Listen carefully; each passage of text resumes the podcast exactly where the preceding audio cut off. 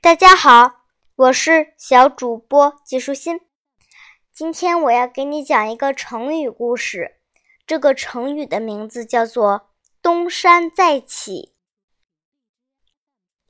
在我国古代东晋时期，有一个人名叫谢安，他聪明过人，知识渊博，虽然极有才华，但不愿做官。担任著作郎不久，便以有病为借口辞官回家，隐居在浙江会稽的东山上，与王羲之、许寻等知名文人一起游山玩水、写诗作对，过得逍遥自在。朝廷知道他有才干，三番五次请他回到朝廷做官。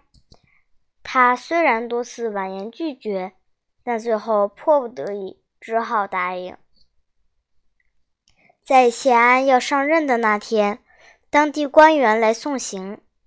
这时，有位官员跟他开玩笑说：“你过去高卧东山，屡次违背朝廷旨意，不肯出来做官，想不到今天到底还是出来了。”从这以后，东山再起的典故就从谢安这里诞生了。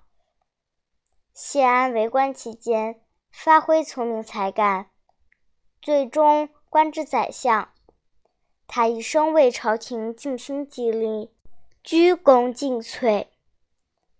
后来，人们用“东山再起”指失势之后，从重新恢复地位。今天的内容就是这些啦，小朋友拜拜。